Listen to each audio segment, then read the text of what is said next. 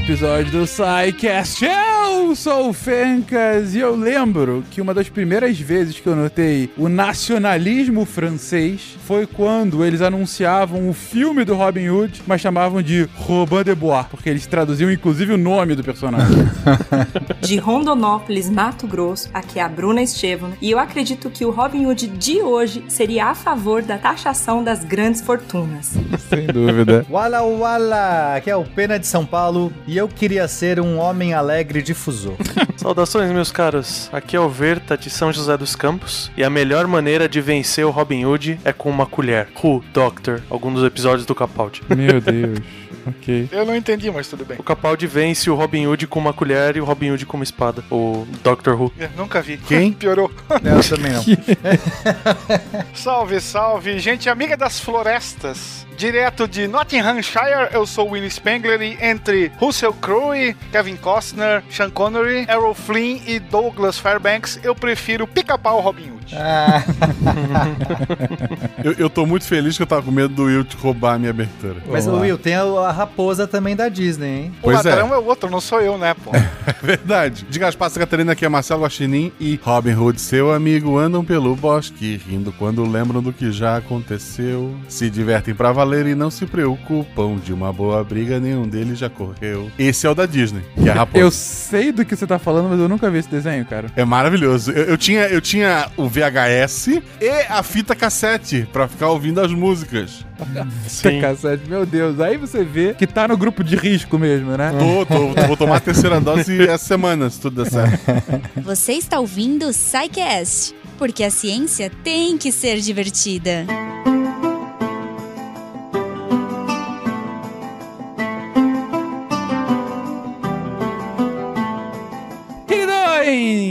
Voltamos uma pauta difícil chamar de histórica, mas uma pauta aqui de uma figura muito famosa da cultura pop. Falaremos dele, do rei dos ladrões, daquele que rouba dos ricos para dar pros pobres, de Robin Hood, o senhor da floresta de Nottingham. O ponto aqui da pauta era um pouco para falar sobre a história por trás da lenda e como que essa lenda foi sendo construída. É, e aí eu já começo com a pergunta principal. Isso aqui é história ou é só lenda? Ou é um pouquinho dos dois, gente? Assim, no filme da Disney é uma raposa, então eu acho que é lenda. Fica aqui o meu registro. Uma coisa que eu acho que acontece, eu não, eu não vou falar logo de cara que é uma lenda, mas é uma, é uma construção mitológica folcló- ou folclórica de um personagem, né? Uhum. A gente tem diversos cenários, por exemplo, até, até por questão de ter é, a parte escrita, ter mais um contato mais rico, de um material mais robusto, a, a gente vê em muitas lendas gregas em que você tem uma construção de um personagem em que ele representa ou ideais ou alguma personificação de uma necessidade da época e assim vai. Então eu acho assim que o Robin Hood, né, ele é uma das primeiras construções britânicas que realmente, vamos dizer assim, ganhou corpo junto com a população, né? Eu tava, tava vendo sobre o, o Rei Arthur e o Robin Hood, que são, em teoria, os dois, dois mais famosos, né? Só que os primeiros registros do Rei Arthur, eles não são em inglês, né? Eles têm registros franceses e tudo mais. Então, assim, era a elite inglesa que tinha contato com aquilo. Além de ser uma história de um monarca. Agora, o Robin Hood, ele era passado, né? A gente vê, vai ver ao longo do episódio, né? Algumas fontes, é, questões em que consideravam, mas assim, ele era mais atrelado ao povo e era muito em cima de uma coisa mais de bardo, né? De vem de uma construção mais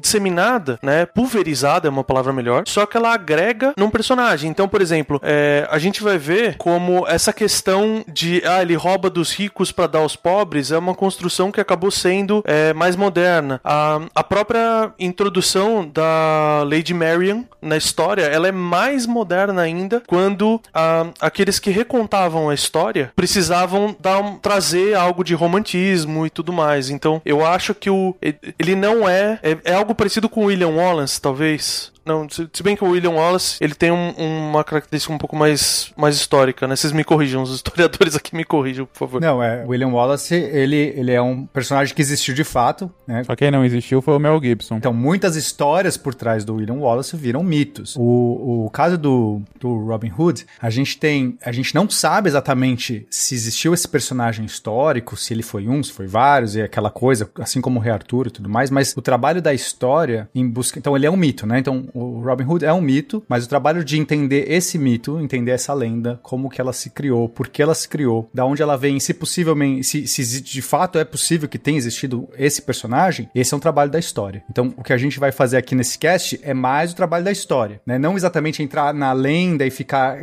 discutindo a lenda em si, quer dizer, isso faz parte também pra gente contar, mas é mais entender o que, que poderia estar por trás, por que, que surge essa lenda, em que contexto, e, né? Isso é o trabalho da história. Você tem alguns personagens do período medieval que ficam numa área, vamos chamar assim, meio intermediária ou meio cinza entre mito, literatura e história. E isso, inclusive, é uma característica desse, desse período. A ideia é, da literatura e da história muitas vezes se confundiram. A literatura era tomada como história, a história era tomada como mito e o mito como literatura. E aí você tem esses três conceitos que acabam se entrelaçando de uma forma muito forte. O caso do Arthur é, é- é bem emblemático, porque ele pode ser o rei dos bretões, ele pode ser né, responsável por expulsar, expulsar os romanos, ele pode ser um legionário romano que acabou tomando poder, ele pode ser um rei galês que expulsa os anglos. O caso do Robin, ele pode ser o Robin de Locksley, ele pode ser o Robin Hood e ele pode ser o Robin de Sherwood. A escolha do nome vai variar por quem conta a história dele. Então fica nesse meio tempo entre esses três,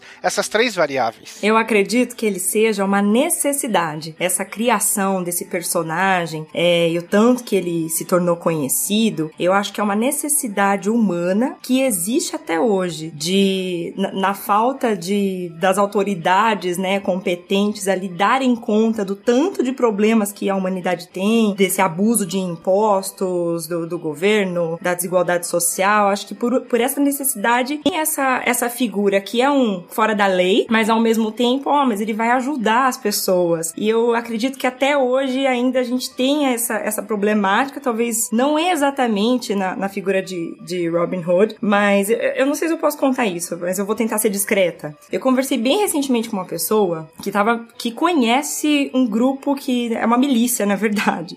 E eu nunca tinha conversado com alguém que conhecia um grupo assim.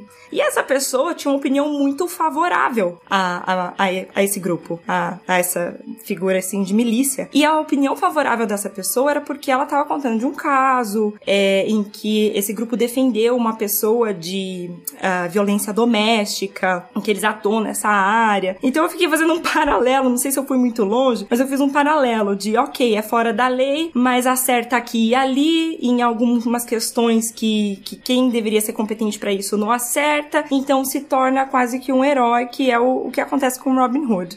O seu ponto que você tá trazendo, Bruna, achei interessante o início da sua construção. É, ele existe porque é uma necessidade, e essa necessidade que você tá trazendo é horas. Na ausência de algum senso de justiça social ou de justiça eh, em si, por conta da inação ou da ação pouco efetiva do Estado, uma figura como Robin Hood acaba entrando nesse vácuo e pode e o mito pode conquistar corações e mentes, né? A existência de, de um ladrão que vive à margem da lei, mas que faz justiça social, vamos colocar assim, ah, entre aspas, porque não necessariamente pode ser assim considerado, é, roubando dos ricos e dando aos pobres, né? É, e aí trazendo essa justiça social potencial. É, é é algo a se pensar, sem dúvida alguma. Mas isso é muito mais recente na construção da, da mitologia acerca do nosso ator principal, né? Porque nos registros mais antigos não tinha nada. Não existia senso de justiça. Ele não era o campeão dos pobres. Muito menos o nacionalista que é pregado e normalmente relembrado, principalmente por causa do cinema do século XX, né? Em relação ao personagem. Né? Aí você tem Lampião, né? O, o Robin Hood do, do, do sertão nordestino. Você tem umas analogias que são feitas é, em relação a isso que tu comentaste, a justiça social. É, o que, é, o que é interessante é que as lendas, elas dizem muito mais do povo que fez a lenda do que necessariamente do período que a lenda se refere. A gente vê isso, inclusive, com os contos arturianos, anos, que quando você tá lá no final da Idade Média, ou meados da Idade Média, que é quando eles começam a ganhar força, eles vão retratar muito mais aquele período e a, e a mente daquelas pessoas, e essa necessidade, inclusive, que a Bruna trouxe, é a necessidade daqueles povos que estão contando aquela história. Naquele momento ela foi interessante para ser contada. Então, de fato, o, o, Robin Hood ele vai ter essa, ele vai ter essa metamorfose de várias faces e em algum momento foi sim é, importante, necessário que ele se tornasse esse príncipe, esse rei dos ladrões, esse, esse cara. Mas talvez assim, se a gente explorar lá no começo, ele era mais um arqueiro. E aí é muito legal entender por que, que o arqueirismo, na época que começou a ser contada essa história, ela vai ser começada lá por, por volta do século XIV, a importância do arqueirismo era vital para os ingleses. Os ingleses queriam que existisse a, é, a figura do o, o, arqueiro, ele é um, um, não é um soldado, um, não é um nobre. Ele é o oposto da cavalaria, na verdade, né? Exatamente. Ele é, um, é uma, é uma figura. Primeiro que é, no, antes não existia essa, esses arqueiros. Os arqueiros eram sempre uma delegação muito pequena no combate. É, ele não, não tinha uma força grande como ele vai ter na Guerra dos 100 Anos, como ele vai ter no, no exército inglês, que era tinha, sei lá, às vezes metade ou mais da metade de arqueiros. Isso nunca, nunca existiu. É, e como trazer esses caras, sendo que eles não são nobres, são sempre pessoas, é, né? Então, você tem, você tem os soldados, que são essas pessoas que não são nobres, e os cavaleiros. Os cavaleiros são nobres, a Inglaterra tinha muito poucos nobres comparado com a França nesse período, então eles, já tinham um contingente de pessoas muito menor, então se você for comparar em termos de quantidade de exército, os ingleses são sempre menores, e de repente, o que, que eles descobriram? Que eles tinham uma arma muito forte. É, eles começaram a incutir, a descoberta mais ou menos do longbow, do arco longo, foi uma arma assim que é, é, é era fácil de fazer, era muito barato de você conseguir. Você usava o teixo, que normalmente era importado da Itália, mas tinha teixo na Inglaterra.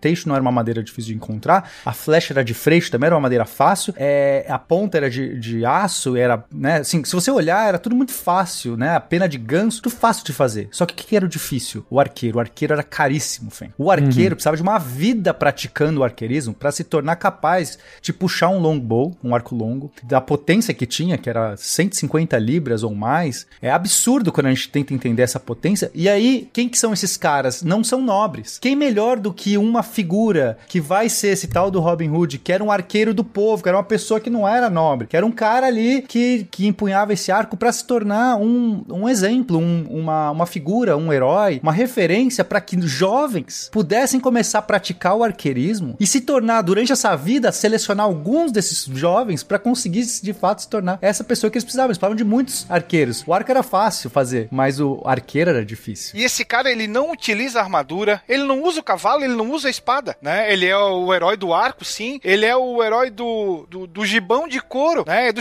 chapeuzinho emplumado. É o cara que estava próximo da maioria da população. E que não, apesar de uma uh, suposta origem no seio da nobreza inglesa, né? Era algo muito mais uh, vívido para a imensa maioria da população inglesa. Tanto é que depois os arqueiros é, vão ser, entre aspas, exportados como mercenários para outros países para novas batalhas. E a gente tem um ponto relacionado ao arco também, inclusive que favorece a construção da lenda e do personagem, a questão dele ser um fora da lei e as florestas eram, em teoria, áreas proibidas, né? A nobreza tinha o direito de caçar ali, mas uma pessoa que vai viver é, às custas da terra, vamos dizer assim, sem ser um plantio, ele precisa conseguir sobreviver. E um arqueiro, ele é, não tem, ele não vai ter um grupo de caça, ele não vai ter cães para caçar e tudo mais. Então ele ter, ser um, um bom arqueiro ajuda ele nesse aspecto. E o fato dele se esconder na floresta era por uma questão até de, vamos dizer assim, falta de, de manpower pra é, patrulhar as florestas. Então o comum era que os bandidos, os foras da lei, eles se deslocassem pra floresta e, se, e vivessem lá e atacassem transeuntes, né? Ou atacassem vilarejos e depois retornavam, no sentido de que é, era mais fácil deles não serem pegos. E por conta disso, a gente acaba tendo essa construção de que o Robin Hood vive na floresta, o, o bando dele todo, né? Quando a gente vê em algumas construções modernas de filmes e tal, que tem, tem até quase que uma vila dos Ewoks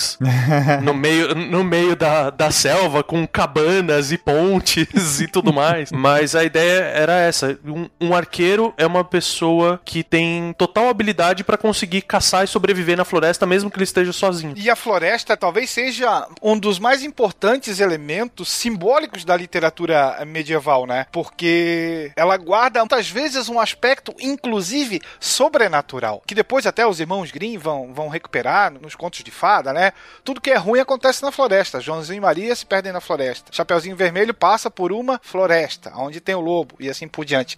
Então você tinha aquele uh, a área proibida e aí tem toda a construção do não basta assim proibir por proibir e aí a gente vai ter depois a lei da floresta e tudo mais, mas tem toda essa uh, o medo realmente do que existia ali e de ser um, um local de, de foras da lei. Robin Hood e seu amigo andam pelo bosque, rindo quando lembram do que já aconteceu. Esse cenário da floresta é tão importante que tá no nome dele, né? Tem uma, uma teoria de que Hood, que Hood significa capuz. Ok, daí faz parte da vestimenta dele, que o Will foi descrever e esqueceu do colã, Will. O colã é importante. Não esqueça do colã. Ah, mas aí é Errol Flynn, né? mas é, pode ser, também tem uma teoria que diz que Hood vem de wood, que pode ser madeira ou floresta, né? Né? Então essa floresta e essa figura, no caso dele, a floresta de Sherwood, realmente tem muita importância. Inclusive, na minha abertura, eu falei do nome em, em francês. A tradução literal do francês seria Robin dos Bosques. Exato. Né? É, seria esse Wood, uhum. né? Exatamente. É como, é como, já tomando o Hood como uma corruptela de Wood mesmo, para mostrar essa questão da floresta. Mas eu gostei dessa construção que vocês estão fazendo é, da, da, da imagem por trás dele, né? Né? Então, a floresta como lugar de antagonismo da civilização e de um, de um espaço é, da, da bandidagem, potencialmente, né? Onde pode se esconder, onde está a margem da sociedade. O arqueiro, que não é o nobre, o arqueiro que não é aquele que,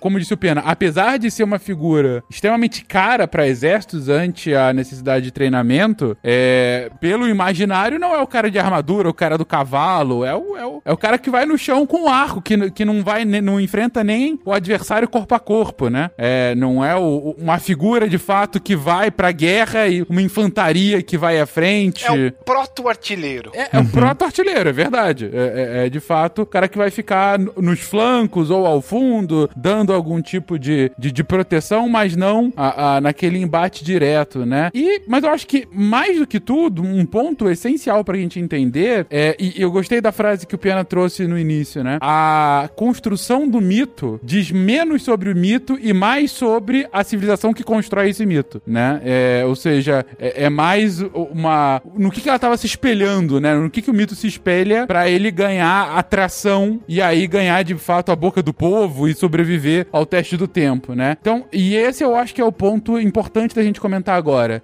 Em que momento histórico vive esse personagem, essa lenda barra esse homem? A, para que ele conseguisse se tornar, naquela época, seu mito e, é, eventualmente, ir sendo transformado até a figura que a gente conhece hoje por conta de cinema e de outras histórias. Acho que essa é uma das primeiras divergências que a gente tem em relação à documentação, né? E, por exemplo, a, se a gente pensa no Robin Hood, o, os, as lendas, né?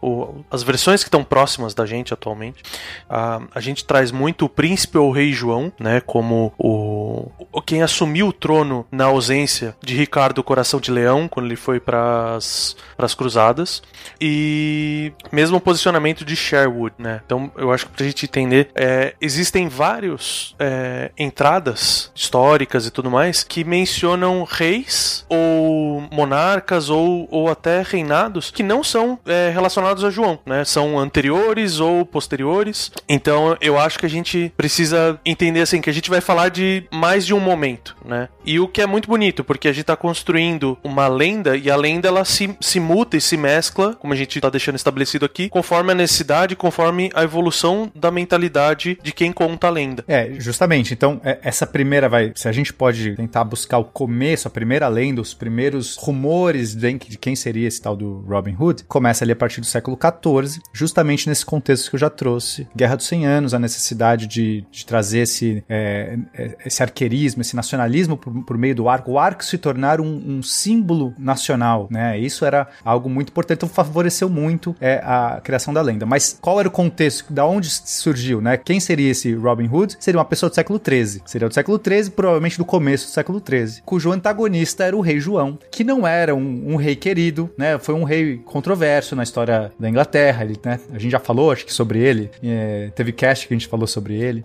Então, é, ele foi meio que um usurpador. É, então, seria mais ou menos esse contexto aí do início do século XIII, quando o rei João era o, o, o assumiu depois que o Ricardo Coração de Leão morreu, né? Ele, ele morre em mil, mil, 1199. E é interessante que eles eram irmãos, né? Exato, eles eram irmãos, mas nessa época não é porque você era irmão que você gostava do irmão, né? é... E fora que, se o teu irmão é batizado de Ricardo Coração de Leão e tu é só João, Tu tem motivo pra odiar o teu irmão. o João usurpador. Sim, o Ricardo Coração de Leão, ele era muito religioso e tinha esse apelo com o povo, né? O povo é, gostava dele, ele era querido. Fez a cruzada aí. Exatamente. E ele faleceu jovem, como ele não tinha filhos, quem veio depois foi o irmão mais novo, o caçula, o coitadinho João. Não tão coitadinho, porque daí ele abusou muito dos impostos ali, quis enriquecer, né? É, em cima do, do povo, abusando bastante dos impostos. Então tem essa figura é, de, de um rei que quer abusar mais do que ele deveria e começa essa revolta. É, o, o João, que ficou João Usurpador, depois que tomou o posto do, do, do, irmão, né? Antes disso, ele era conhecido como irmão do Ricardo. Não tinha nem nome próprio. Não, pô, é o irmão do Ricardo ali, ó. E o irmão mais novo, né? Que tipo, o cara leva pra, pra, é? pra festa com a galera, porque a mãe fala: olha, você só vai sair com seus amigos se você levar o seu irmão caçula, porque eu não tenho com quem deixar essa. Pô, mãe, mas eu sou Ricardo Coração de Leão, não importa, leva o Joãozinho. então você tem o coração bom, faz essa caridade com o seu irmão, né?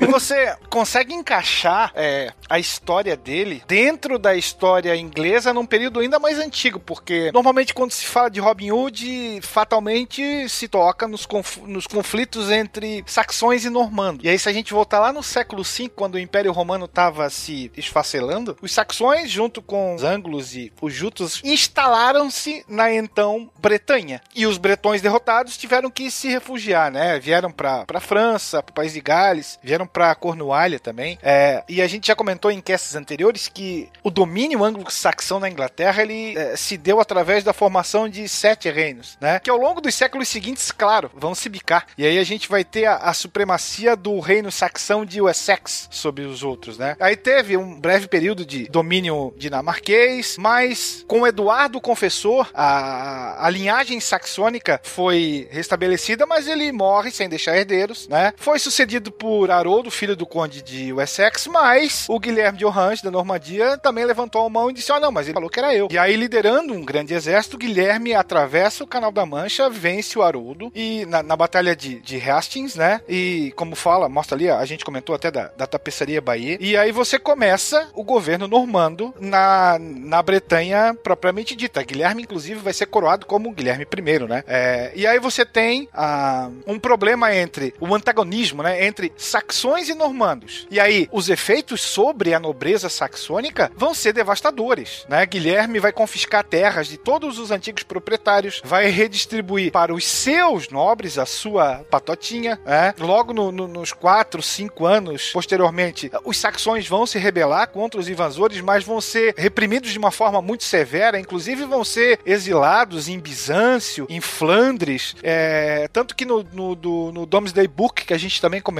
é, logo no, no, no, finalzinho do século XI, do inventário do, das terras, apenas 8% dessas terras permaneceram na mão da antiga nobreza saxônica. Então, quem seriam os pobres nessa, nessa história toda? Os saxões. E quem seriam os ricos? Os normandos. E o príncipe João, o futuro rei, é cupincha dos normandos e não dos saxões. Então aqui você já começa a entender como que a lenda passa a se constituir. E existia todo esse esse é, essa essa vibe ruim em relação a, a esses dois lados, né?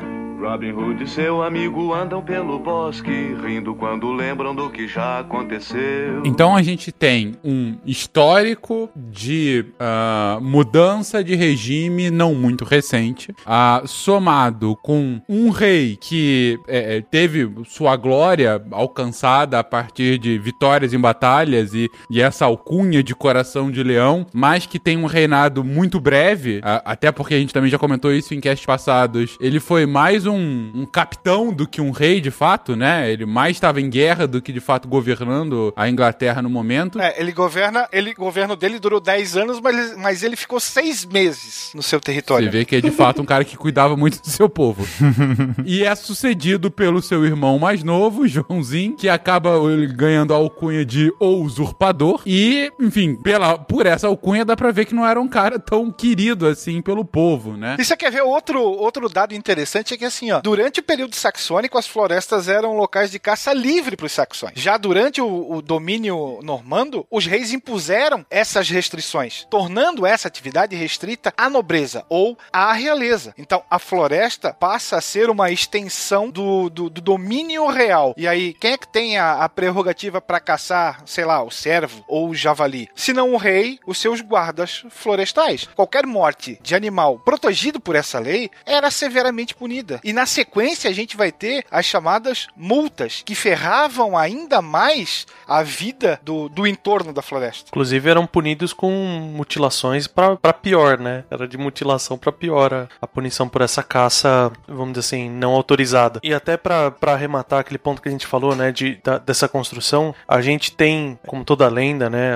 às vezes a, locais que são considerados os, os reais, né? Então tem um, um túmulo em Dewsbury, né, no, no condado de Yorkshire, e é interessante porque, em teoria, é o túmulo de, de Robin Hood, do Robin Hood, mas ele tá datado de 1247. Sendo que, em teoria, o, o, João, ele morreu em 1216, né? Ele morreu três décadas antes que o Robin Hood. Então, não, não faria sentido eles serem é, contemporâneos, mas por causa dessa necessidade da, dessa construção, eles são colocados contemporaneamente, né? Não, mas é que é interessante também que esse túmulo, ele também ele é bem posterior. Ele já foi, ele foi, foi feito esse túmulo, acho que século XVIII. Então, também não dá pra gente usar, né, que é a data que tá gravada lá no túmulo represente de alguma maneira a lenda original. Talvez foi a lenda já contada no século XVIII, quando alguém resolveu colocar uma lápide lá para fazer algum alvoroço, para fazer um ponto turístico, para sei lá, provar um ponto, ganhar uma aposta, sei lá o que a pessoa fez nessa, nessa época. E ele colocou lá 1247. Não necessariamente representa, talvez, a, a, a datação, vai, de um, de um Robin Hood mais histórico, se é que ele existiu. Até porque a, se a gente pegar um, a, a questão do, da morte dele, que estaria vinculado a, a, essa data e tudo mais, ele, ele é morto, ele chega ferido num, num convento e a freira, com o intuito de agradar ao rei, ou seja, em, em teoria o rei estava vivo ainda, ela faz uma sangria fatal nele, né? Que é exatamente para é, é uma das versões da morte do, do Robin Hood. Então, assim, essa, essa questão da data ela é realmente nebulosa, né? Então. É, é essa morte já seria impossível do ponto de vista histórico ser é, por, por essa lenda do século XVIII, visto que a, a, madre vai fazer a sangria amando do rei que já morreu há três décadas, não faria nenhum sentido. Só se ela fosse muito vingativa. Exatamente. Ah, eu prometi pra ele. Eu vou até o fim. ah, com três capítulos de novela a gente explica isso, Pena. Não, não, não vem com essa, não. Ela era tia do rei, a tia bastarda do rei e jurou proteger. Não, é, não, não, não, não, tem só isso. Tem um quê de novela mexicana nisso. É o usurpador, né? A usurpadora, né? Não eram duas irmãs, agora o usurpador, são dois irmãos. É a mesma história. É o usurpador. é, o usurpador, exatamente. Esse é o ponto. a madre era um homem disfarçado.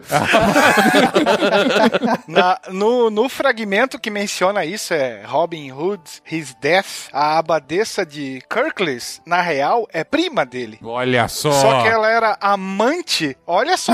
ela possuía um amante chamado Red Roger, que era a cupincha do rei. Sensacional. E é ele que, que, vai, que vai dizer assim: ô, oh, mata. Mata ele. Depois esse cara vai perecer nas mãos do João Pequeno, é claro.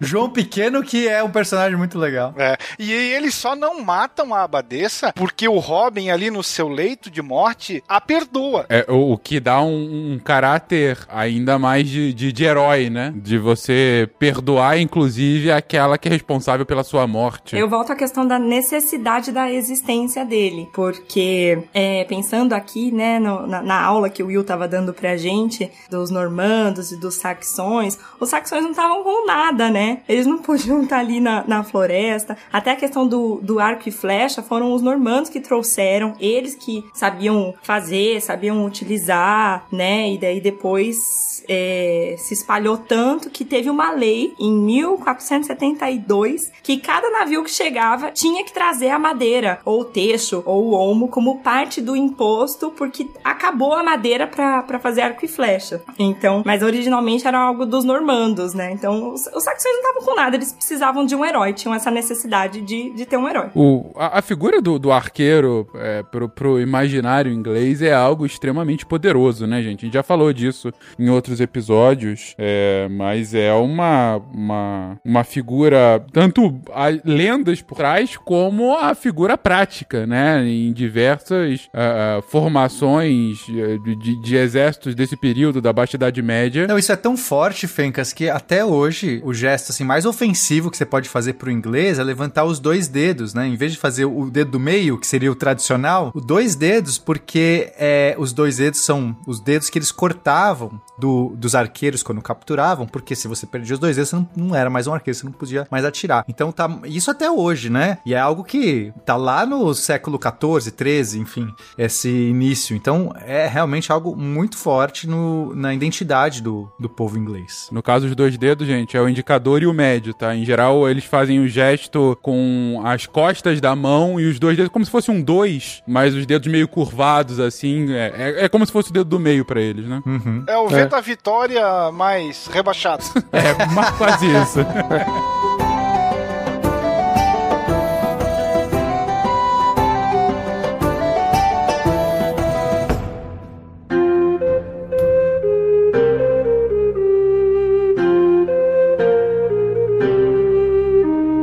Esse ponto que a Bruna falou, eu, eu tava pensando assim, até numa questão da construção da lenda, pela necessidade, a necessidade do Robin Hood ter um antagonista, além do, do rei, que obviamente é problemático, mas ele tem que ter um antagonista que é palpável, né?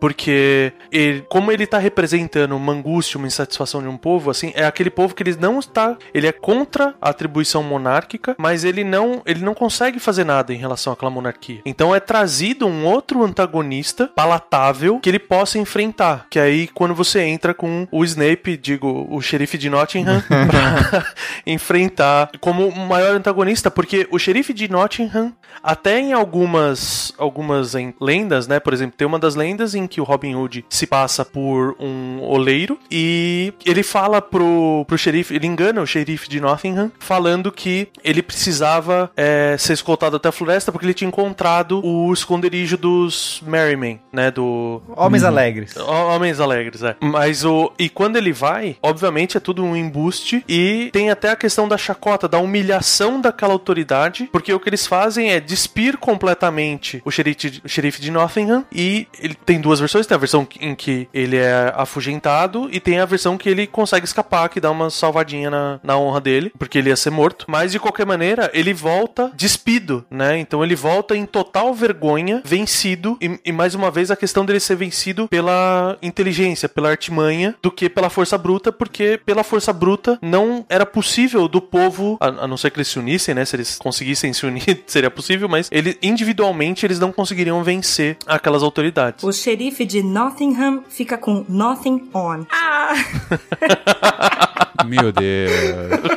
Desculpa, desculpa. Obrigado, Bruna. O, o, o Bach apareceu um segundo do lado da Bruna e desapareceu ainda. né? Não, eu que sou assim, não é ele. Ele pegou um pouco de mim. Você tá enganado.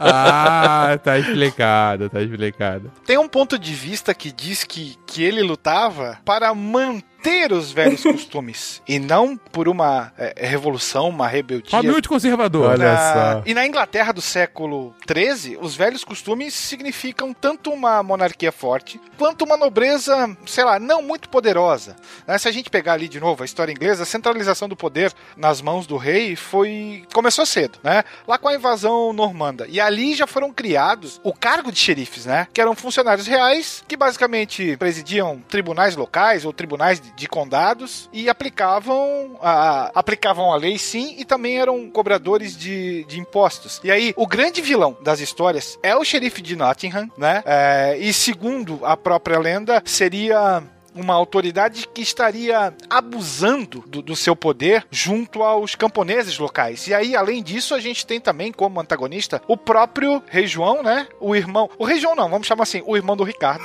né? que havia partido lá para a Terceira Cruzada. Então, qual seria o justo, de acordo com esse ponto de vista? Justo seria o poder voltar, o poder voltar para o Ricardo. E os excessos do, do xerife de Nottingham terminarem. Então, se a gente levar a ferro e fogo, Rob, ou a arco e flecha, Robin Hood não estaria defendendo somente os mais pobres, mas também uma nobreza que estava manca no poder. Tava defendendo o que parecia ser o justo, né? Parecia ser de fato, inclusive do ponto de vista da, do, do poder é, real nesse caso. Agora, é, isso que vocês trazem, que você trouxe agora, e, Will, e, e que antes o Verta e o Pena comentaram rapidamente, do próprio xerife, eu, eu gostei do, do que o, o Verta comenta. A gente precisa trazer um, um inimigo tangível, porque é, é fato, gente. Se você vai é, é, colocar como inimigo Deus, ainda que a figura real britânica não tivesse esse status divino de fato, mas enfim, pra fim de comparação, se seu inimigo é uma figura divina, você tem um certo problema de, de, de, de qualquer chance de sucesso, né? Porque de fato é uma, é uma disparidade de força quase que inatingível. Agora, a partir do momento que você coloca como seu inimigo o poder local, né? O pequeno poder, que é literalmente a, a figura do rei naquela região, né? Aquele que faz cumprir a ordem de um rei, que é um rei usurpador, como disse agora o Will, aí você começa a, a, a, a ter chance de sucesso de algum tipo de insurgência, né? Eu, eu consigo. Esse cara eu consigo. Então, é aquela coisa. Eu não vou tirar o rei do trono, mas aqui ele não vai ser tão rei quanto no resto da Inglaterra. Aqui eu não vou deixar que o seu poder seja tão influente. Aqui eu consigo combater esse poder local. Então aí você tem uma figura de um vilão combatível, de um, de um vilão atingível, né? Ou como disse o Verta, de um vilão mais tangível, no caso. E o filme do Errol Flynn trata isso de forma preto no branco. Os mocinhos são os bonzinhos e os vilões são os malvadões. Então você tem Robin Hood e o seu bando, os caras legais, o príncipe John e o xerife como sendo os as piores pessoas na face da Terra. É, esse último filme que saiu agora, é o Robin Hood, a origem, agora, né, 2018, quase quatro anos já, é, vai muito nesse caminho também. É, ele, ele tenta fazer uma construção mítica do personagem. Na verdade, pelo que me pareceu, eles estavam querendo criar algum ah, universo tipo da Marvel, mais pro Robin Hood, sabe? Com, com vários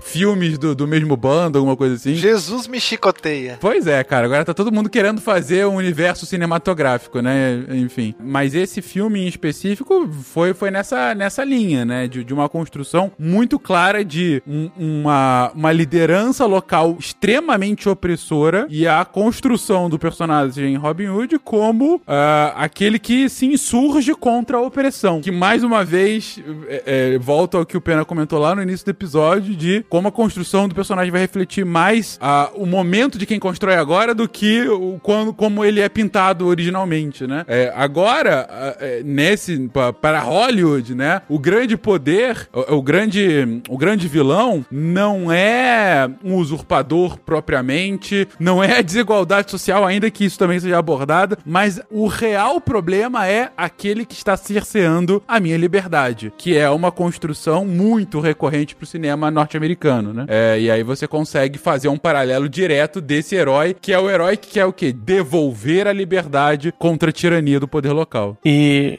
até complementando uma fala sua, né, que você comentou sobre o poder, a, a luta contra o poder divino, isso é uma construção que ela vem de muito antigamente. né? Até o conceito de você pegar semideuses de heróis, os mesmo gregos, né? Você não vê, por exemplo, quem, quem tá ataz, atazanando a vida de Hércules? É Hera. Mas ele, em momento nenhum, ele se confronta com Hera. Ele busca confrontar é, inimigos e tal, dentro da realidade dele, por mais que sejam monstros e tal, pra poder alcançar uma, uma apoteose, para poder alcançar um status melhor. Então, não é nada surpreendente essa construção ter aparecido, né? E eu acho que quanto mais a gente vai modernizando, né? E quanto mais fica essa questão do, dos combates no preto e no branco, menos divinização do inimigo você consegue ter, né? Então, por exemplo, a, a gente tem o desenho da Disney, né? Que, que é a, também a, a apoteose do. É o, o apogeu do, do preto no branco, vamos dizer assim. Que é você tem o xerife de Nottingham e o príncipe João como figuras escrassas e completamente falhas, né? Robin Hood consegue vencê-los e e a figura divina, ela aparece no, no ponto de vista, aí puxando para uma religiosidade mais moderna, no ponto de vista de um salvador. O, o desenho do Robin Hood, ele não ia ter um grande desenrolar, não ia ter muito o que fazer em relação ao fim daquele desenho. Então o que acontece? Você tem a, o retorno do Ricardo Coração de Leão, que simplesmente corta e aquilo acaba. Então a divinização, ela, ela foge do inimigo e passa a ser a salvação, como mecanismo narrativo para você poder fechar a história.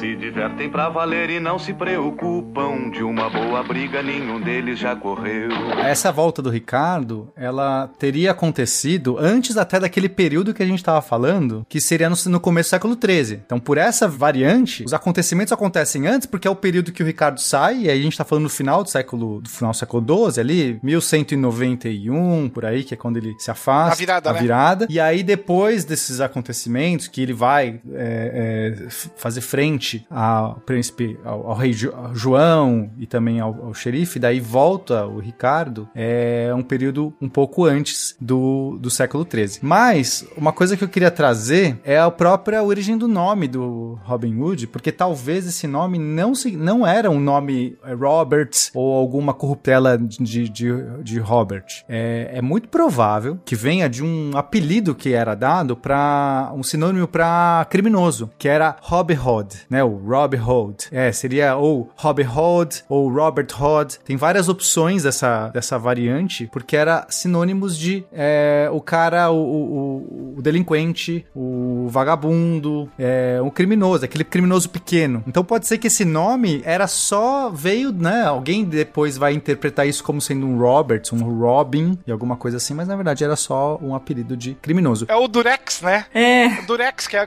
que é o, o- Tudo que é fita é Durex. eu acho que pode ser uma mulher também, porque o Robin também é nome de mulher. É, e Robin também é pardal. É pardal, né? Exatamente. Pode ser, pode até ser que seja um animal, né? pardal encapuzado. Era, na verdade, um codinome, né? De traficante. alguma coisa assim. Mas tem, tem um ponto legal, Fencas, que é, ainda no século XIV, né? Só pra voltar nesse contexto, depois da, que, que a gente tem a- a- os- as primeiras batalhas da Guerra dos 100 Anos, é, existe um grande endividamento do, do povo inglês pra, por, por conta do financiamento da guerra. É, além disso, a gente tem a, a peste negra, que vai devastar grande parte da Europa, vai causar uma situação assim realmente calamitosa. Então, as taxações vêm fortes, né? As taxações acabam vindo porque quem vai ter que pagar a guerra, pagar a peste é o povo. Então, é, esse é um contexto também favorável para essa figura de bandido, né? Não necessariamente ainda, né, que a gente já falou que era esse que vai roubar dos ricos e dar para os pobres, que isso já seria uma construção bem, bem difícil, bem anacrônica talvez nessa época, pensar nisso, né? Nessa dicotomia, como a gente hoje, para nós é muito claro hoje, mas naquela época não era essa dicotomia, mas, mas numa figura de alguém que, que, que tá desse bandido, desse, desse contraventor, que não é o grande bandidão, assassino, estripador, não, mas é esse cara que de algum jeito ele faz frente ao quê? Aos bolsos onerados que todos, né, esse povo tá sofrendo, esse povo tá sofrendo essa coisa, e aí vê nessa figura que de algum jeito faz frente a essa taxação, que ele pode ir lá, é, é, sabe, é um suspiro talvez de esperança nesse bosque, desse tal, desse grupo de homens, né, que são os Merry Men, os homens felizes, que eu acho muito legal esse nome, né, o, o bando do Robin Hood chama Merry Men, Os Homens Alegres. é muito... É um belo nome. É um belo nome, sem dúvida. Até pensando nisso, Pena, é parte do, vamos dizer assim, da possibilidade dele ser um contraventor, tudo, é baseado em ter ele ser endividado, né? Ele tem uma dívida, então assim, o crime dele foi não pagar a dívida dele, seja em tributos, seja de algum empréstimo, seja para alguma coisa, e ele acaba fugindo pra floresta para não ser punido por essa dívida que ele não consegue pagar, né? Então, não, o, o que você falou é muito legal, porque às vezes a gente associa o bandido com ah, o cara que rouba efetivamente, ou o cara que mata e tal, mas não, ele pode ser só al- alguém que tá endividado, Um sonegador. Sonegador, exatamente. basicamente, é, basicamente. Robin Exatamente. Sonegador. Se divertem pra valer e não se preocupam. De uma boa briga nenhum deles já correu. Eu, acho que, que é legal a gente comentar agora justamente dessa hum, adaptação através dos tempos, né? Porque a gente conseguiu contextualizar aqui, de fato, de onde sai a lenda, o que, que pode ser indício, o que que, na verdade, tá fundamentado na história, né? A gente consegue contextualizar esse momento dessa essa passagem conturbada do Ricardo Coração de Leão ah, com, com o Joãozinho e os reflexos pro povo, consegue contextualizar ah, como é que é, de fato, o momento histórico britânico naquele momento e consegue entender por que, é, ante a existência ou não desse Robin, né, desse, de- dessa figura, ou dessa Robin, né, como trouxe aí até a Bruna, ou desse Pardal, muito famoso, qual é o, o reflexo que tem com mítico para aquele momento, como o Pena tá trazendo agora, porque era a figura que a, a, conseguiu é, é, combater o poder, né, de alguma forma, ir contra um regime que estava, naquele momento, oprimindo aquela população, e como vocês estão defendendo desde o início, é o, o mito que é criado pela, pela, pela necessidade,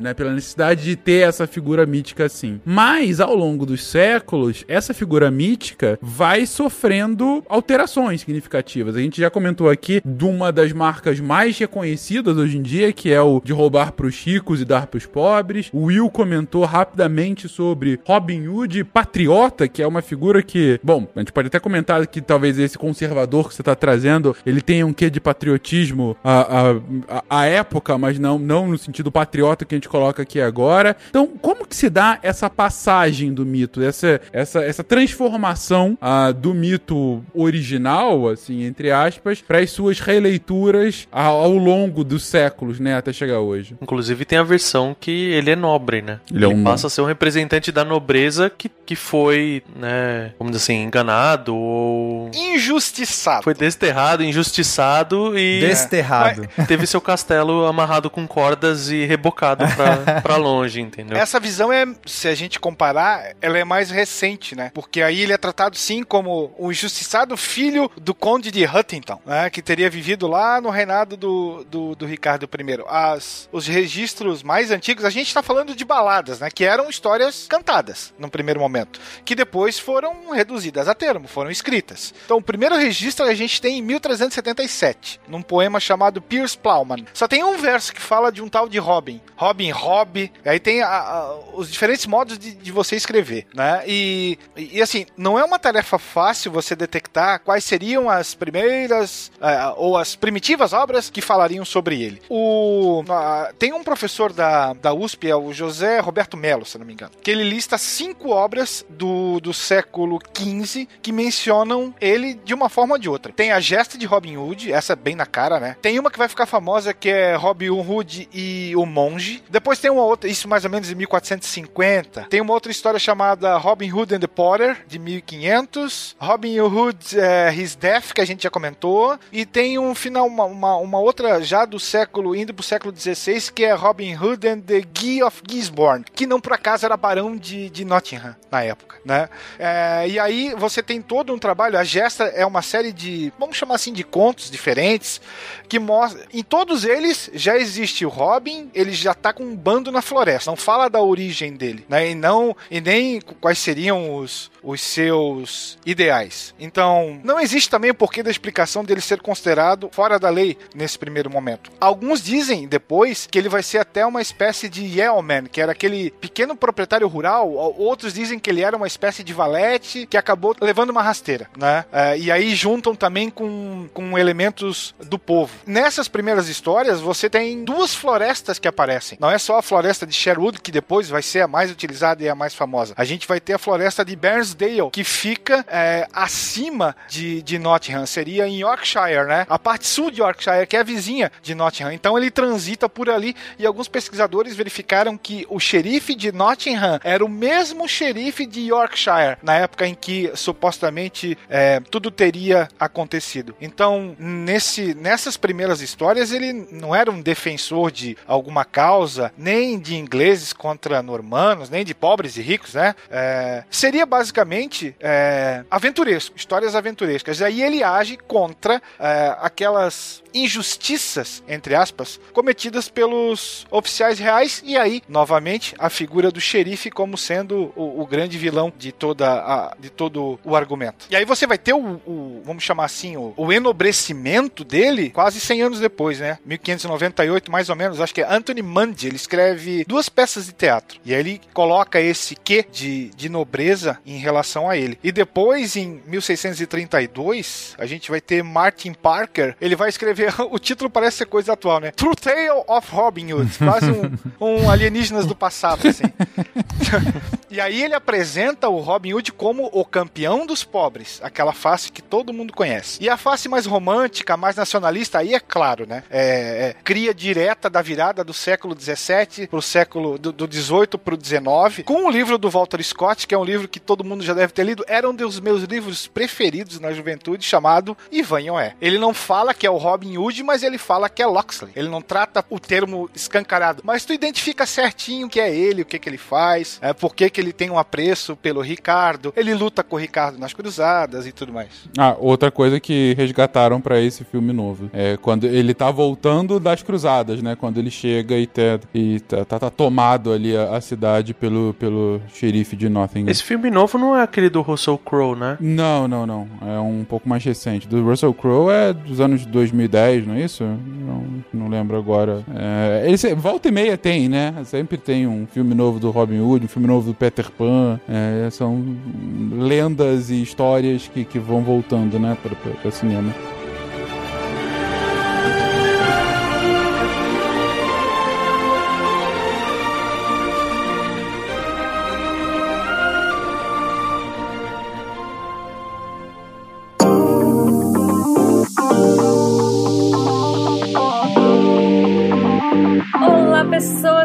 Jujuba passando rapidinho pro momento Cambly. E estamos de volta, olha só, com o Listening Challenge, que é se você não lembra, um pacotão de aulas e exercícios totalmente gratuito para você praticar o inglês e treinar o listening, ou seja, treinar a sua audição e saber se você manja do que as pessoas estão falando em inglês. Lembrando que são vários níveis de desafio, olha só, com pontuação e é muito legal para praticar. Então, você se cadastra e recebe tudo por e-mail. Se você ainda não fez a sua aula experimental, você também vai ganhar uma aula teste aí com um dos nossos tutores do Cambly. Lembrando, corre é só esse mês, tá? Então aproveita aproveita, vai lá, usa o nosso código. Você entra no site do Cambly, C-A-M-B-L-Y.com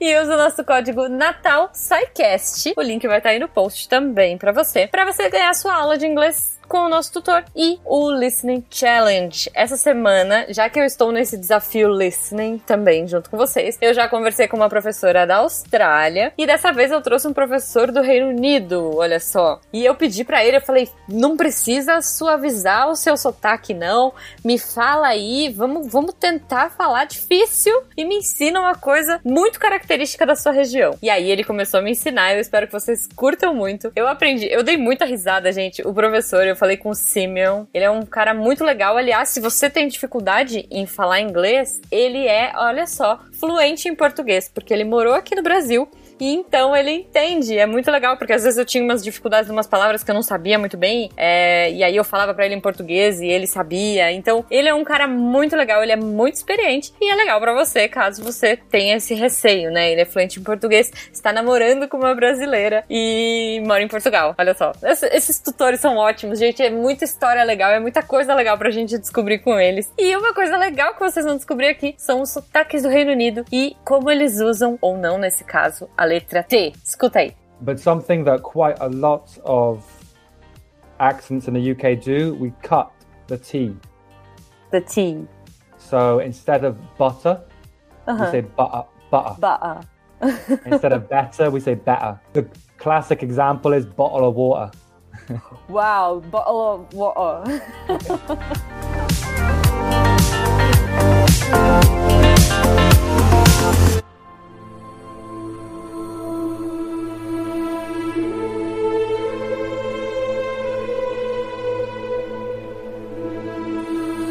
Continuando nesses pontos que você está trazendo, Will, é, é, mais uma vez interessante ver como que essas adaptações do mito elas vão se moldando e ganhando força por conta das necessidades e das aflições daquele momento, né? Então é do contexto, exato. É quando você fala, bom, do, esse do nacionalismo é muito óbvio, né? Você está falando aí no momento em que os estados-nação estão pululando no mundo inteiro, você está criando mais um mito é, é, é, originário, né? Do, é, fundador. Do, do fundador, exatamente, da nação, da nação britânica, né? E quando você coloca um quê de nobreza nele, você praticamente justifica todos os seus atos, né? Porque ele não é um simples bandido. Ah, ele é um cara bom, ele dá aos pobres, ele tem uma origem nobre, por isso que ele faz tudo por uma espécie de, vamos chamar assim, de ideal. Então, porque o que ele faz são atos de banditismo, ok? Eles só são válidos e justificáveis porque ele é um nobre. Ponto. É, nesse desse contexto, fica uma analogia muito forte com o próprio rei Arthur, que é outro desses mitos super importantes para a identidade britânica. Porque o, o rei Arthur, ele vira, ele, ele tira a espada da pedra, né? Ou da, ou da bigorna, enfim, depende da sua. E ao tirar isso, ele se torna o rei. E parece que é uma coisa assim. Então, primeiro, ele foi agraciado ali pelos deuses, tem uma magia, tem a, a, a, a Dama do Lago. Só que ele também era o filho do rei Uther, que o Merlin escondeu e que justamente, assim, ele, ele é nobre de nascença, só que ninguém sabia aquilo, e aí naquele momento a espada ele vai lá, retira e aí descobre a origem. Ele tem que ser nobre. No momento que você faz o, o, o Robin Hood ter a mesma origem, a mesma, é, a, a, mesma narrativa, quer dizer, ah, ele antes era só um delinquente. Ele é um delinquente que tá, de repente, fazendo aí é, é, uma afronta a esse Sonegador, rei opressor. a gente descobriu aqui. Sonegador. Não, não é isso. Ele tem um passado nobre, ele é um barão destronado, ele é uma pessoa nobre, ele veio do berço, só que ninguém sabia, ele ficou à margem, ele ficou, ele foi destronado, desterrado, mas agora ele volta. Então ele tem esse passado, ele é um rei Arthur nesse sentido, né? Isso é muito importante para justificar, como o Will falou, os atos todos que ele vai fazer, né? Então, então não era bem aí, não é que ele só tava ali fazendo, ele por, ele tava querendo voltar ali, tava, tava se impondo contra esse esse rei opressor, que esse sim estava errado, esse sim não deveria estar ali interessante também que é, nas em quase todas as representações modernas do, do Robin, ele é acompanhado com seu chapéu característico, claro, com seu arco e aquela famosa uh, roupa verde. Mas no início do, dos primeiros contos, a gente não tem a cor verde aparecendo. Que aparece é a cor escarlate, a cor avermelhada. Na real, a gente vai ter uma cidade da Idade Média muito próxima de, Hot, de Nottingham, chamada Lincoln. E ela vai ser uma cidade próspera e uma cidade de natureza mercantil muito forte. E talvez o, o o mais famoso produto dessa cidade eram tecidos é, coloridos, tingidos, altamente valorizados. E dois tons vão se destacar de modo particular e serão os mais cobiçados: o chamado Lincoln Verde e o Lincoln Escarlate. Então, nas primeiras histórias, é, disse inclusive que, que Robin Hood e, e a sua comitiva vestiam uma capa escarlate listrada. O que se especula é que talvez isso pudesse uh, demonstrar um certo status, né? Que caracterizava esses tecidos coloridos da, da Inglaterra medieval. Em outras histórias, o Robin está vestido completamente de escarlate, enquanto que os Men estão vestidos de verde, né? E essa distinção foi utilizada para destacar um possível status dele como, como líder. É, e o processo de tingimento para você chegar ao verde é bem interessante porque você vai utilizar plantas. Então, num, numa primeira etapa, você obtém um tecido azul com uma cor muito forte e depois você tinge esse tecido novamente com uma planta amarela para que dessa mistura você obtenha a cor que finalmente foi chamada de Lincoln verde, né? Ou é, Green Lincoln, Lincoln Green, algo assim. Ou já para você fazer o, o, o, escarlate, além das plantas, era utilizado também um, um inseto na, na confecção desse corante. Por isso que ele era mais caro e também era mais procurado. É um símbolo, sim, de, de, de distinção, de posição social e talvez de riqueza.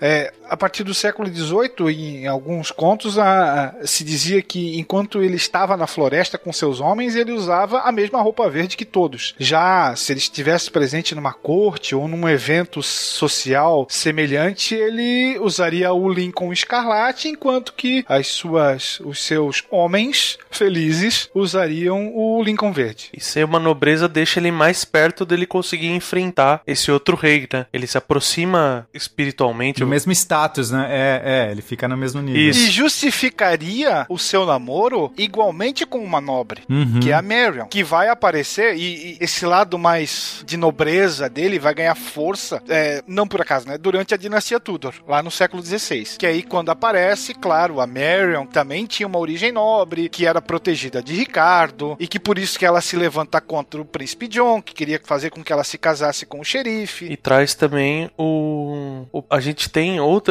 outras críticas, né? Outras, outros pontos de, de rebelação contra o sistema, vamos dizer assim. É o próprio Freytuck, né? Que ele é, ele é de uma certa maneira, ele é a representação da, da corruptela da igreja, né? Porque ele é um padre, mas ele é um padre que ele é um bonachão, ele é um padre que ele é um bom vivan, né? E que rapidamente se envolve com um bando e passa a fazer parte da- das artimanhas, dos golpes e tudo mais. Então, assim, ele, ele desmistifica Вика um pouco a posição da igreja como totalmente impune da, de ser corrupta, né, perante o povo. É, bacana isso do Frei, de fato, acaba é, trazendo também essa outra abordagem. Eu só volto um pouquinho aqui do, do, do Robin, que é, esse ponto que vocês trouxeram da nobreza é, cara, é, o quão poderoso isso, é, essa fala que o Pena trouxe agora, né, de, de, ah, mas assim como Arthur, no final do dia, na verdade, no início do dia ele era nobre, ele continua sendo nobre, mas é um nobre hoje desterrado. É, só você colocando esse elemento, talvez seja a parte mais status quo pra transformar essa história. Porque veja, se ele não é nobre, significa que qualquer um poderia se revoltar com os xerifes dos seus locais e fazerem o mesmo ato. E isso justificaria, afinal, se o herói faz isso, por que eu não posso fazer? Mas a partir do momento que só o nobre que acabou injustamente perdendo suas terras faz isso, fica restrito somente a,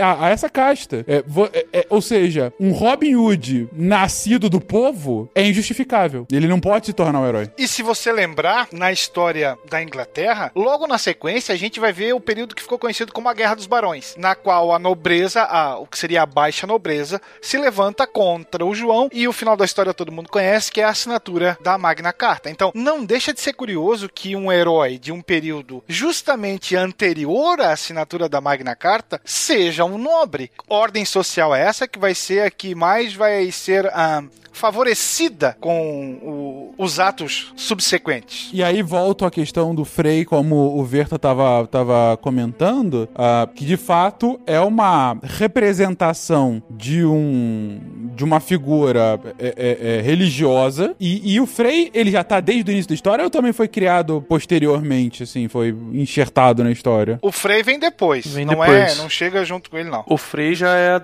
já é o século XV, não é? Que começa a aparecer o Se Freytuck. eu não me engano, 1503. Eu já gosto dele porque ele é um beberrão. Já deve ser um- uma companhia legal pra ir pro bar, dar risada, falar besteira. Tem essa imagem.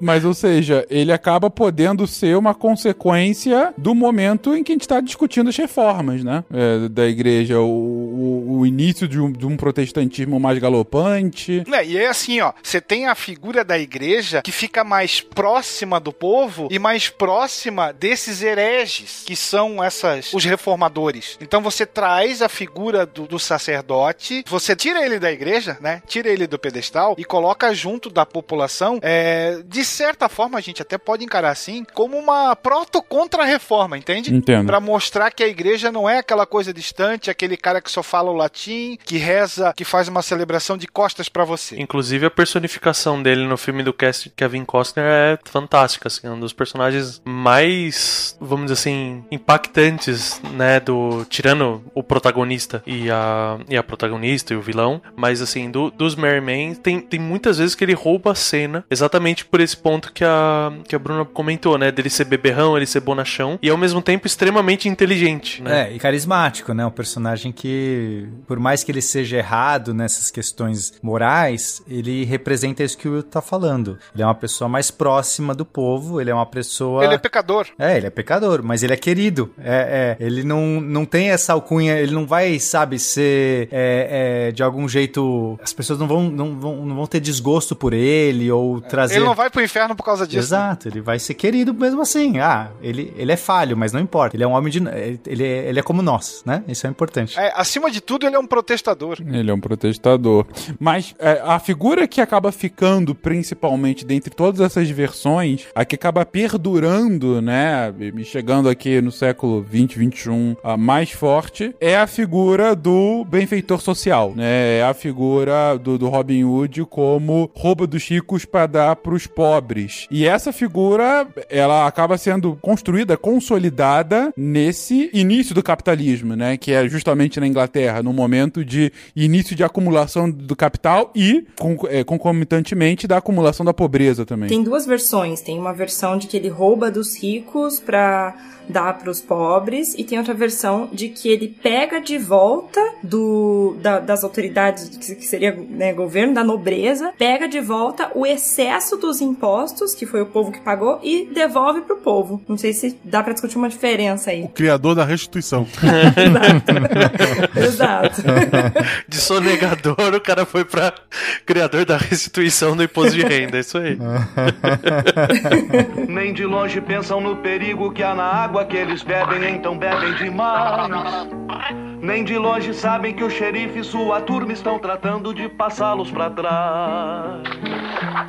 Tem toda a parte dos cercamentos, né? Que os camponeses vão ser expulsos para que as, as ovelhas possam ser criadas de forma livre, né? Você vai ter ah, os injustiçados do início do, do- da, fra- da fase capitalista inglesa, que vão encontrar encontrar nessa história, é, sei lá, quase uma fuga da própria realidade. Porque num momento em que perde-se a Terra, é, começa a se viver num sistema de, enfim, que... É, é a ditadura do relógio. Da ditadura do relógio, sem dúvida, de acumulação do capital, que é inerente a esse início do sistema capitalista, é, sem qualquer tipo de regulação trabalhista, né? E aqui a gente tá falando, gente, de século, ah, vamos lá, 18 principalmente, né? Estamos falando aí da... 1700 1850 e, em diante. Exatamente, a partir da primeira Revolução Industrial, aí em que você começa a ter essa, essa, essa estratificação social derivada do, do de um sistema econômico, né? E, e aí em que a população vê uma, ao mesmo tempo, o progresso econômico geral, mas não necessariamente para todos, né? E, e não enxerguem isso como uma crítica transvestida de comentário, é só, de fato, a consequência do sistema naquele momento. A partir do momento que você está criando o, o, o sistema capitalista, você também está criando, você está colocando mais em vista a, pobre a própria existência de uma classe mais pobre, principalmente com a urbanização, né? Não por acaso você utiliza o termo revolução, né? Exatamente. E, e então a gente está falando de, de classe, da própria criação do, do proletariado, né? Que não existia antes, ele é uma, uma consequência da Revolução Industrial e do sistema capitalista, e do, do não proletariado, né? Ah, não aquele detentor de capital, mas aquele que não está empregado. E muitas vezes que já está nessas novas cidades começam a crescer. É, então, a criação de uma figura como essa, de que, que tá redistribuindo a riqueza, é uma figura forte também, né? É um mito interessante de ser passado pra frente. E quebra a imunidade do, do governo como um todo, né? Como assim? Se, se ele consegue fazer isso, se ele consegue gerar essa redistribuição de renda, a corrida pelo acúmulo do capital de poucos, vamos dizer assim, ela, apesar de não poder ser feito nada a respeito, ela, ela apresenta a falha. Você tem uma, uma solução pra pra esse problema que tá sendo a acumulação do capital, seria esse o Hum, ponto. eu, eu diria uma esperança. Uma esperança, Você, ge- perfeito. você gera. É, é, o- vamos- dizer assim, é uma, é uma construção que faz as pessoas seguirem adiante. Uma válvula de escape. Pra, pra que a sociedade não, não se arrebente, entendeu? Uhum. Hum, perfeito. Tem que pensar também que nessa época não tem cinema, não tem TV, não tem Netflix, não tem nada disso, né? Então você vai procurar uma outra vida, vamos chamar assim, entre aspas, onde? Nos livros, nos contos, nas histórias antigas. É, nesse caso, no- nos, nos livros que é, não, es- não eram escritos, né? A gente tá falando de literatura oral, de oral literatura, é, músicas, né? Vocês já falaram aqui dos bardos com as canções, é, mas são histórias, né? Acho que o, o ser humano sempre precisou de, de histórias de, é, pra se apoiar, mesmo não sendo escrito. Estamos falando aqui de uma figura que nasce de um período de conturbação, de uma crise sucessória, que vai se transformando em um justiceiro social, em um patriota, um defensor do status quo, vai e volta, vai se mudando ao longo do tempo. E aí, gente, o que quem é? Quem é Robin Hood? Quem é o mito do Robin Hood em 2021? É, é, como que chega agora no século 21 esse mito? Ele ainda tem alguma validade além de ser plot de, de filmes multimilionários? Com Disney Plus, ele continua sendo uma raposa pra maior parte das pessoas.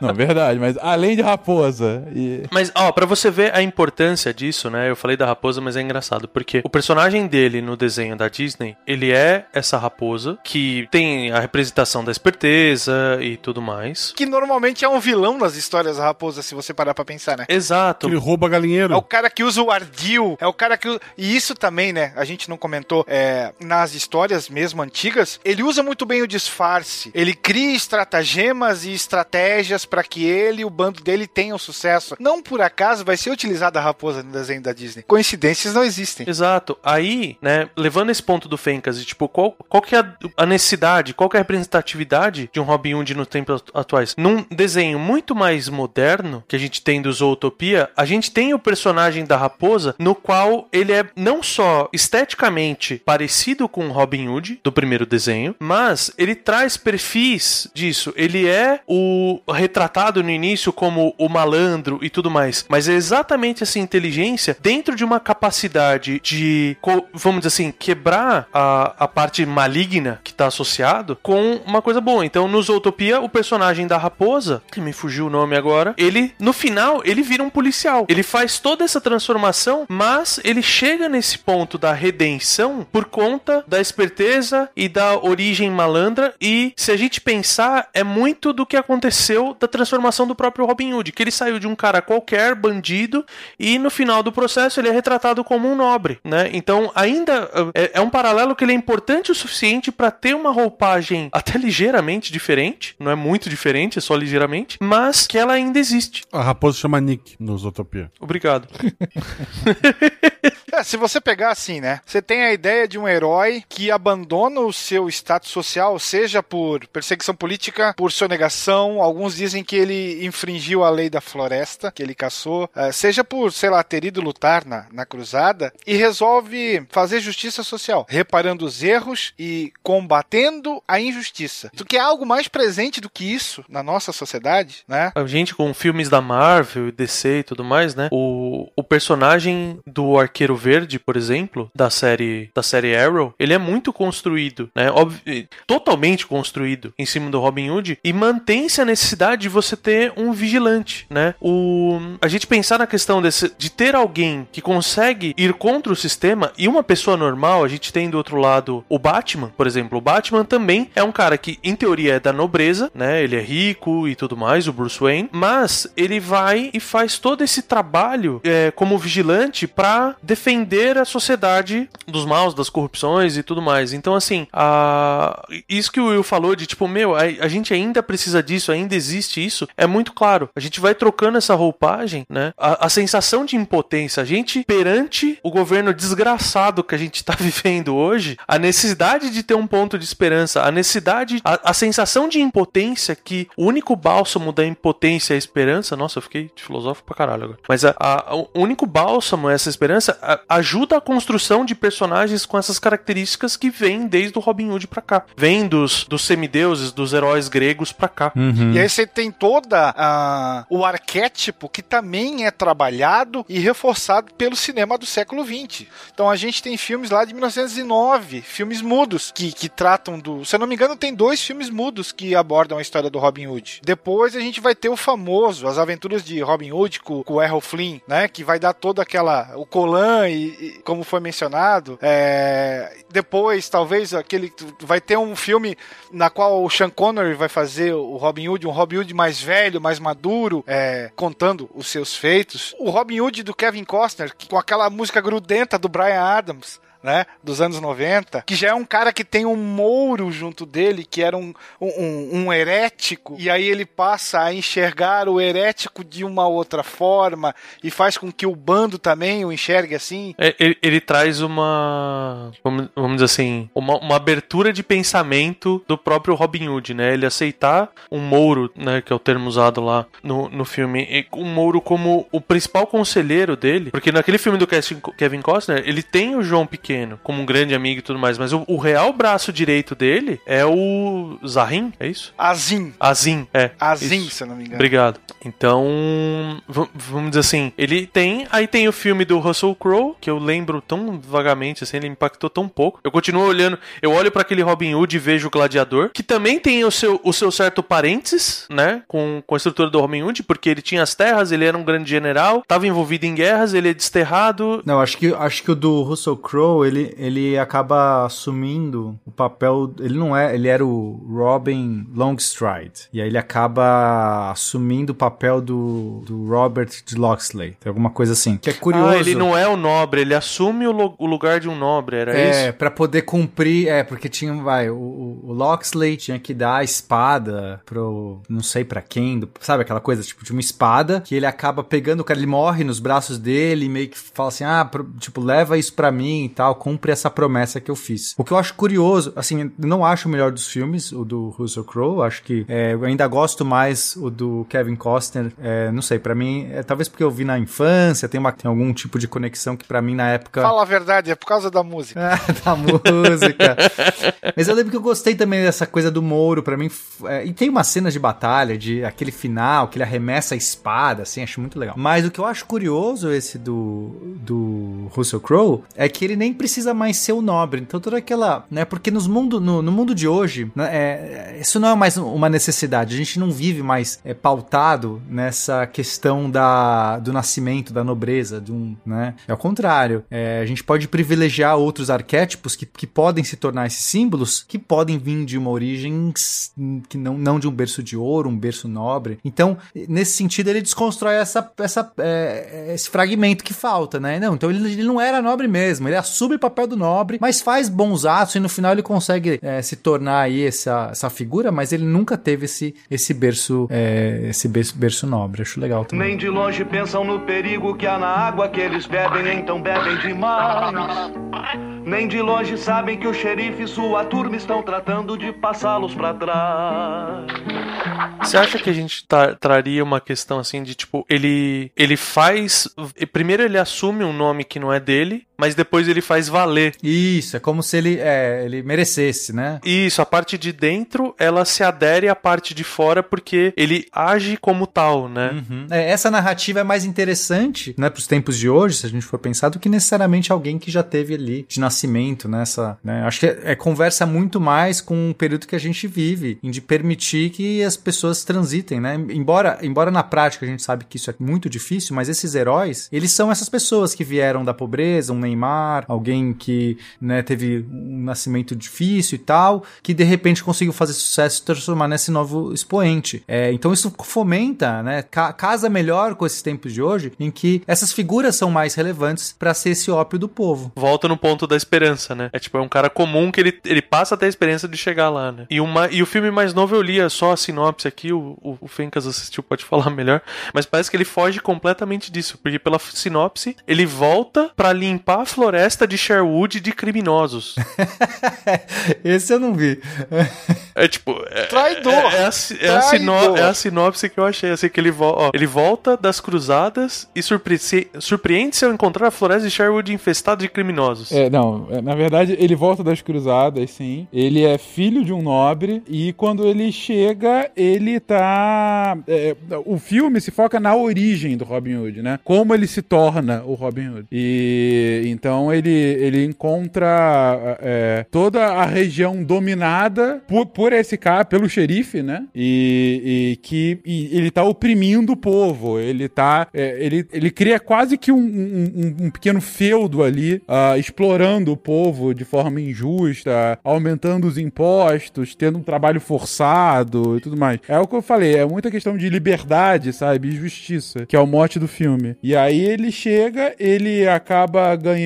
Ele, como nobre, ele, sabia lutar, mas não, não sabia atirar com arco e flecha, acaba aprendendo com o Little John, que é o Jamie Foxx, né? Que é retratado como, que, como uma, uma pessoa negra, como um Mouro, né? O Little John seria Mouro na, ah, né, nessa história. E também é apoiado pela Marion, ah, ah, que tá. E aí depois ele vai fazendo o- os Merry Men, né? No final do filme, que, que ele acaba formando, começando a formar o grupo. Como assim vai fazendo, Fencas? Ele é o pai dos Merry Men? É não, isso? vai, vai formando o grupo, já não estão lá no início, né? O grupo se forma como, como aquele que vai se insurgir. Ele conta com a ajuda da Marion pra criar os É. Merryman, é isso? Criar, exatamente. Porque é filme se Mary passa and em 30 Mary anos. Man, faz todo Olha sentido. Marion só. Man, é. Tudo, tudo agora faz sentido. Mas então, assim, é realmente uma história de origem, sabe? É como se fosse a origem, aquelas, aqueles filmes de origem de heróis, sabe? É, em que mostra ele aprendendo a atirar com arco e flecha, mostra ele entendendo o porquê que ele tem que ser quem ele é, sabe? Que ele é aquele famoso, você não é o herói que a gente tem, mas é o herói que a gente precisa, aquelas coisas bem, ah, enfim, de, bem filme de herói, de fato, que acaba sendo contextualizando não a, a nosso período, mas o período da nossa período de cinema atual, né? Em que filmes de herói de fato estão fazendo bastante sucesso. Alguns nem tanto, mas alguns têm feito bastante sucesso. mas é esse o filme. Mas enfim, é, é divertidinho, é bem feito, mas nada que você vai, você vai, é um bom filme de sessão da tarde, vamos colocar dessa forma. Pela sinopse tinha cara mesmo. Eu consegui ler a sinopse com, com a voz do narrador. do- Não, mas é bem feito. As batalhas, assim, são bacanas, ah, sabe? Efeito especial é, é ok. é, Enfim, né? nada excepcional, mas também você não vai perder totalmente seu tempo. Talvez só um pouco. Eu, eu fiquei um pouco preocupada com, com toda essa discussão nossa. Eu confesso que eu tô preocupada, porque na nossa conversa aqui, acho que deu pra entender melhor por que, né, que essa figura faz tanto sucesso, por que, que é tão popular, é, por que, que há até uma necessidade dessa figura em tantos filmes, em tantos livros e talvez atualmente também em alguns cenários. Mas ao mesmo tempo, eu fico preocupada porque é meio que ah, a pessoa pode tudo, né? Porque ele é um herói, ele tá fazendo alguma coisa, uma coisa muito boa pra, pra população. É, e, e a gente gosta, é, é, mesmo né, o personagem nesse estilo de justiceiro, de ah, ele é fora da lei, mas olha, tem umas coisas que, que, que ele acerta. Fica tudo muito justificado. Eu sou fã de Dexter, e o Dexter é um assassino. Mas, poxa, as pessoas que ele mata, né? São pessoas que mereciam morrer, bem entre aspas, aqui, por favor. É, então eu, eu acho que é um pouco preocupante, porque se a gente traz pra vida real, é, essas figuras podem existir também, acredito que elas existam mesmo, dessa forma, como salvadoras por um lado, mas por outro não tem controle nenhum e a gente não sabe até onde vai. Tô, tô falando contra o Robin Hood agora. Você tem uma dose cavalar do romantismo do século XIX agindo aí, né? Exato. É, eu entendo a sua preocupação, Bruna, mas você basicamente descreveu qualquer herói vigilante, que é o que a gente mais tem hoje em cinema, né? Inclusive, tem histórias sobre esses heróis que é justamente esse debate, né? A, o- a mais recente é o Guerra Civil da Marvel, que é o debate é justamente esse, né? Os heróis têm que ter algum tipo de, de limitação por parte dos governos, né? Eles têm que ser controlados por alguém. Ou o Watchman, né? Quem, quem vigia os vigilantes, né? É... Ou os fins justificam os meios. É, né, no final do dia é isso, se os fins justificam os meios ou não. E entendo a sua preocupação de fato, mas é, eu acho que isso extravasa só a figura do Robin Hood e vai pra qualquer tipo de vigilante. O, o Verta citou o Batman agora, pô, cara, o que, que é o Batman? Batman é o, é o nobre da cidade que, ao invés de utilizar seu poder e influência pra corrigir os problemas estruturais que tem em Gotham City, atua como um vigilante absolutamente fora da lei e só reproduzindo a própria loucura que ele tem. e eu adoro o Batman. Mas é isso. A, é a, a descrição dele é esse. Ele só, só Quem é o Batman perto de Robin? Robin tem mais de 600 anos, se a gente for levar aí a matemática no caso, né? Não, não, o Robin é um garoto que anda com ele. com a capa amarela. Na verdade, deve ser o plot twist, né? O Robin que é a cabeça pensante ali. É, o, o, o Robin se, se uniu ao, ao João Usurpador e foram salvar a cidade. É isso que aconteceu. Mas, mas eu entendo, a, eu entendo a sua angústia, Bruna, quando a gente começa, a, às vezes, a, a só contar um mito e não, às vezes, problematizar as suas consequências, né? Aham, senão ele parece tão legal, né? Mas alguém tem que mostrar o outro lado. É, sem dúvida alguma. O que me leva a uma pergunta aqui pra fechar o cast que eu queria muito ouvir de vocês. Robin Hood é uma construção, ficou muito clara da, da, da história britânica e de, de como que ao longo dos séculos ela vai sendo reescrita a fim de justificar ah, uma nova mudança cultural, justificar uma nova tendência, justificar alguma coisa. E aí, gente, quem é o nosso Robin Hood brasileiro? Quem que, assim, eu não digo exatamente a mesma história, enfim, mas é, a gente fez paralelo aqui com o Batman, que não tá no, nem na, na história é, é, é, recente brasileira, só realmente a gente vendo, é uma outra cultura, uma outra construção. A gente tem algum mito que a gente pode, de, de um vigilante, assim, de um vigilante, um benfeitor social, talvez o, o, o Lampião que o Will citou antes, ou tem alguma outra figura que a gente pode comentar aqui? O Paulo Maluf não era o rouba mais fácil? Não era isso? Perfeito. Caraca, eu não consigo competir com isso. Não consigo pensar em ninguém. Agora eu tô é muito mais vigilante do preocupada. Caraca, mano. Com o chapéuzinho emplumado ainda. E de colã. nessa, que eu gosto. Realmente eu não Nem de esperava longe essa pensam no perigo que há na água que eles bebem, então bebem demais. Eu acho que de pode encerrar agora, gente. Acho que não dá pra superar de isso. Não vou conseguir argumentar contra isso. Desculpa, gente. Robin Hood e seu amigo correm pelo bosque, pulam cercas arvoredos pra poder achar um lugar em que o xerife nunca os encontre e até hoje a todos conseguiram enganar. E até hoje a todos conseguiram enganar.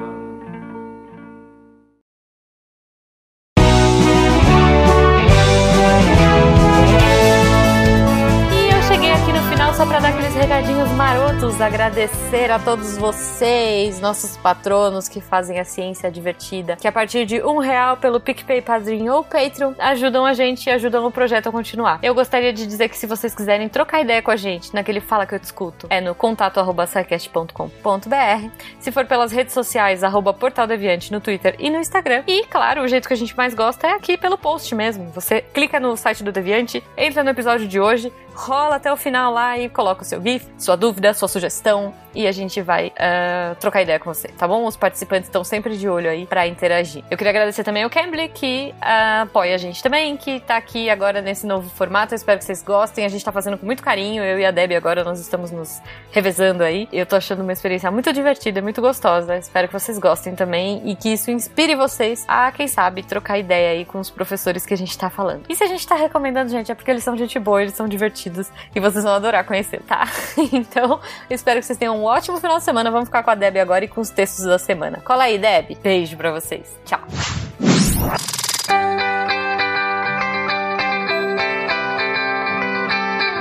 Quem lê os textos da semana põe o dedo aqui que já vai fechar. Eu li! Que maravilha, Nirme. E aí, essa semana tá boa? Essa semana tá assim boa, né? Que tá sempre boa, mas tá assim muito boa mesmo.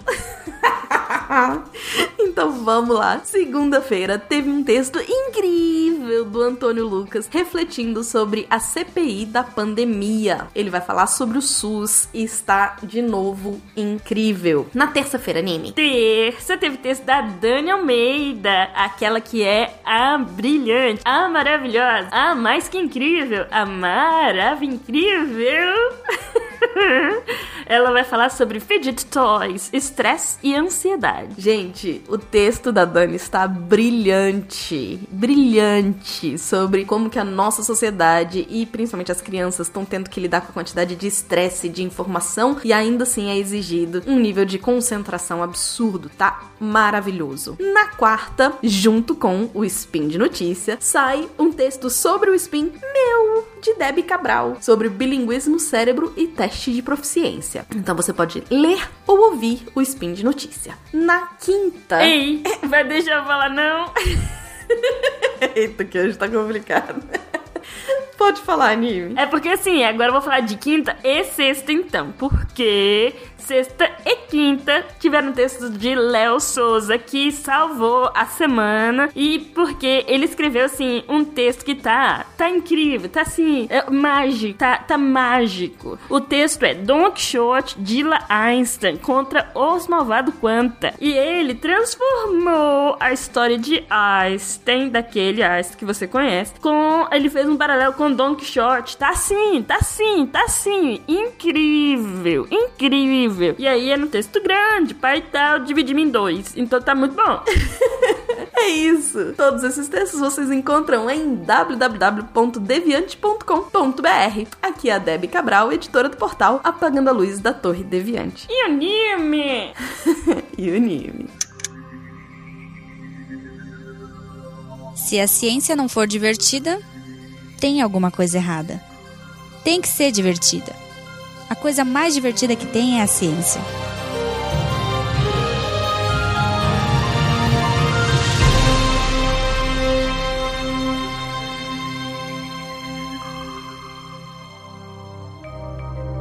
Este programa foi produzido por Mentes Deviantes. deviante.com.br Este programa foi editado por Tapcast. Edições e Produções de Podcast.